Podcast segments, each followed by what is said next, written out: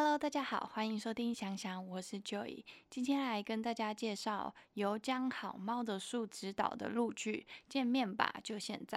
这部陆剧是在九月九号爱奇艺播出的网剧，然后在十七号二十集就完结了，是一部像小品一样，然后让你看了会心情蛮好的，很温暖，然后很疗愈的一部电视剧。在它刚开播的时候，我在爱奇艺有滑到的时候，我就有点进去看。点进去看的原因是因为这个导演猫的树，因为我非常非常的喜欢这个导演。一般我会看的剧都是因为可能剧的剧情啊，或者它是我喜欢的小说翻拍的，或是演员，或是因为热度很高的剧，我才会点进去。他是唯一一个就是猫叔这个导演，我看到他的名字，然后是他新的剧，我就会点进去看的那种。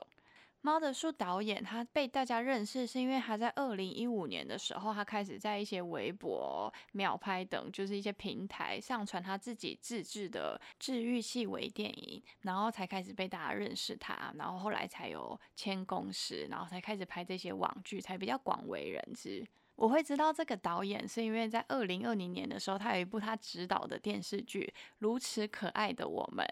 这部剧我真的是爆喜欢，我真的推荐超多人去看这部剧的，也是那种短短片的。也很多朋友就是看完我推荐的这部剧，然后也是说这怎么这么短？为什么不拍长一点？就是真的很好看，就是它既很好笑，就它有很多一些就是大家成长会发生一些很荒谬然后很搞笑的事，就是你真的看你会觉得真的瞎爆了，就很爆笑。然后跟那种就是一些蛮感人的一些事，他讲了蛮多面向的。如此可爱的我们，他是讲一群出生在一九九二年，就是跟比我大一点。就是，但是跟我们成长环境其实是有一点点像的。可是我现在想听，我知道我的听众其实蛮多，年纪蛮小的。但我觉得这部你们应该也是会喜欢，因为这部其实真的是大家成长上面都有一些很爆笑事啊，就是我觉得蛮有共鸣的，讲家庭、讲朋友，反正就非常好看。然后他们是成长在树德教职工的家属院中，然后是一个他们是一个团体，就是因为从小一起长大的九零后这样。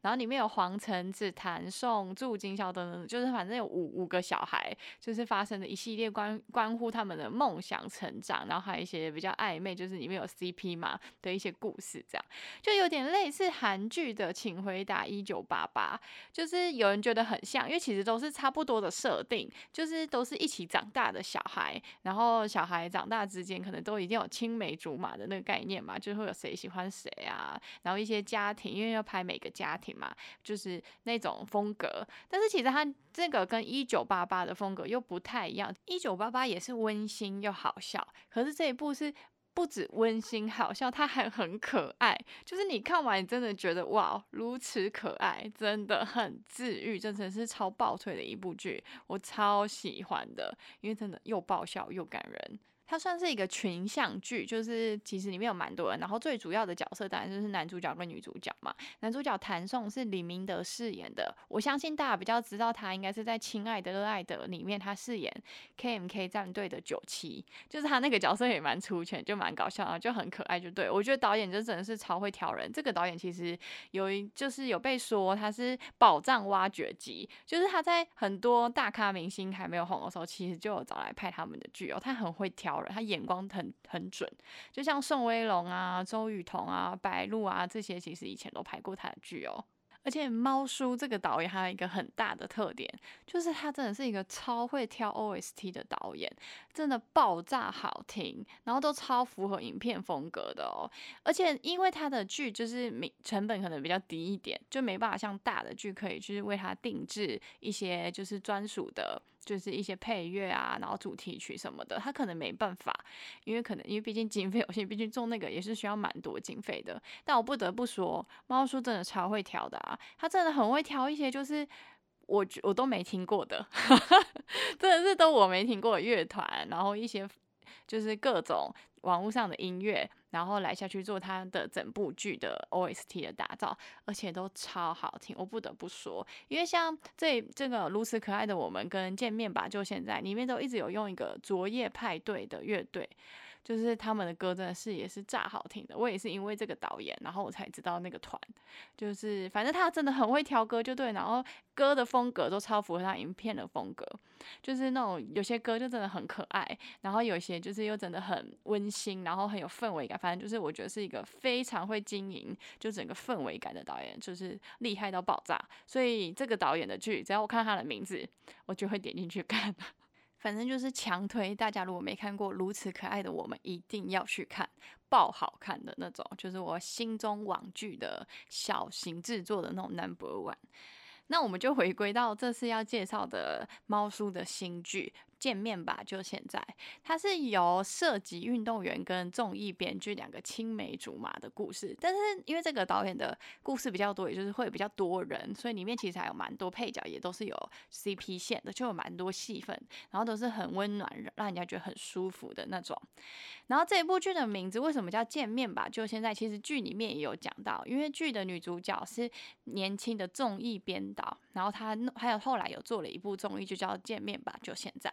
这个发想是因为他跟朋友都会在露台聚会，然后有一次他们就在露台聚会玩闹的时候，他就突然想到了，他可以做一部让人家觉得很温馨，然后是有归属感的综艺，因为他觉得这个世界上最心动的事情，大概就是和想见的人见面，所以其实见面吧，就现在这这一段话，其实基本上也贯穿了整个剧。而且虽然这部跟如此可爱的我们比起来，这部没有像如此可爱的我们这么打闹这么好笑，因为可能如此可爱的我们的角色是高中生，然后这一部就是已经在工作的人了，都是二十几岁了，所以其实是多少有差别的。可是这部剧也会让你觉得哇，就是看了很舒服、很疗愈。这部剧对我来说会觉得好像看到了一个梦寐以求的理想生活的那种感觉吧，因为它里面的每个角色你会发现他们做的工作都是他们喜欢的工作，然后在他们自己选择的工作上有自己的理想，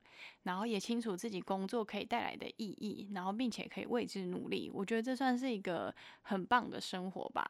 而且他们一直都跟自己很好的朋友是能够互相的理解、互相的帮忙。虽然大家都有各自要做的事情，但是他们是依旧会有固定的时间要一起聚一聚。或许他们的选择不是会令他们变成有多大富大贵，可能就普普通通的生活。但我觉得这算是一个很理想的生活状态。因为其实你看，假如说我们就算跟呃高中同学、大学同学依旧有联络嘛，